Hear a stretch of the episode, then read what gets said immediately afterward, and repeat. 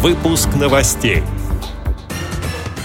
Вице-президент ВОЗ совершил рабочую поездку по Подмосковью. В Санкт-Петербурге издали кулинарную книгу для незрячих. Томские библиотекари продлили новогодние праздники для детей и их родителей. В КСРК ВОЗ пройдут музыкальные выходные. Далее об этом подробнее в студии Дарья Ефремова. Здравствуйте. Вице-президент ВОЗ, депутат Московской областной думы Владимир Вшивцев посетил Ногинское предприятие Всероссийского общества слепых «Шнур Электропласт». Он ознакомился с производством и пообщался с работниками. На встрече с руководством обсуждались проблемы и перспективы предприятия. Далее вице-президента ждали представители местной организации ВОЗ Ногинского района. Состоялся заинтересованный разговор о задачах и проблемах, стоящих перед Всероссийским обществом слепых. Говорили и о новых законодательных инициативах, которые касаются людей с инвалидностью. В частности, речь шла о расширении пользования факсимиля. Также в ходе поездки состоялась встреча с руководителями Центра поддержки социальных и общественных инициатив. Активисты Московской областной общественной организации рассказали о планах по проекту «Историческая память», который поддерживает региональное отделение партии «Единая Россия». В Санкт-Петербурге из печати вышла книга рецептов, специально разработанная для незрячих людей. Лучшие шеф-повара России поделились секретами приготовления холодных и горячих блюд, закусок и десертов. Каждая запись продублирована шрифтом Брайля. Книга содержит комментарии к рецептам и проиллюстрирована яркими картинками. Тираж 50 экземпляров. Авторы подарят издание региональным библиотекам. О проекте рассказала директор библиотеки для слепых Санкт-Петербурга Ольга Устинова.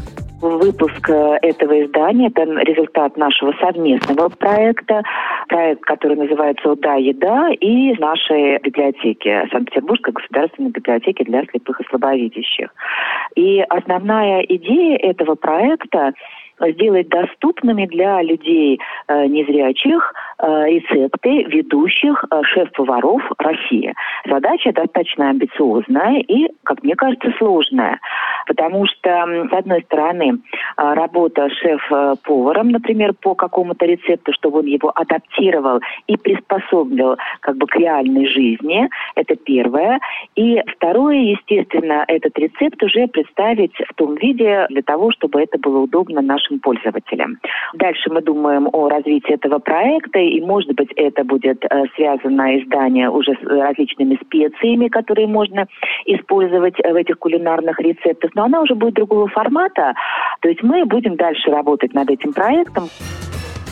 Культурно-образовательный центр для детей с ограниченными возможностями здоровья при Томской областной универсальной научной библиотеке имени Пушкина организует игровое занятие «Волшебная избушка». На это мероприятие малышей и взрослых приглашают 28 января. Сотрудники библиотеки продлят для детей и их родителей новогодние чудеса и помогут еще раз окунуться в атмосферу праздника и веселья. На занятии ребят ждут занимательные игры на развитие памяти и внимания, упражнения на раскрытие творческих способностей, сказочная викторина, подвижные физкульт-минутки, путешествие в городок из мягких модулей и другие веселые задания. А в конце занятия для родителей состоится беседа с психологом в рамках встречи «Родительский лицей». В эти выходные в культурно-спортивном реабилитационном комплексе ВОЗ пройдет сразу два музыкальных события. В субботу, 21 января, состоится танцевальный вечер «Ретро и товарищи». В программе принимают участие солисты одноименного вокально-инструментального ансамбля «Ретро». А в воскресенье, 22 января, пройдет концерт «Две традиции».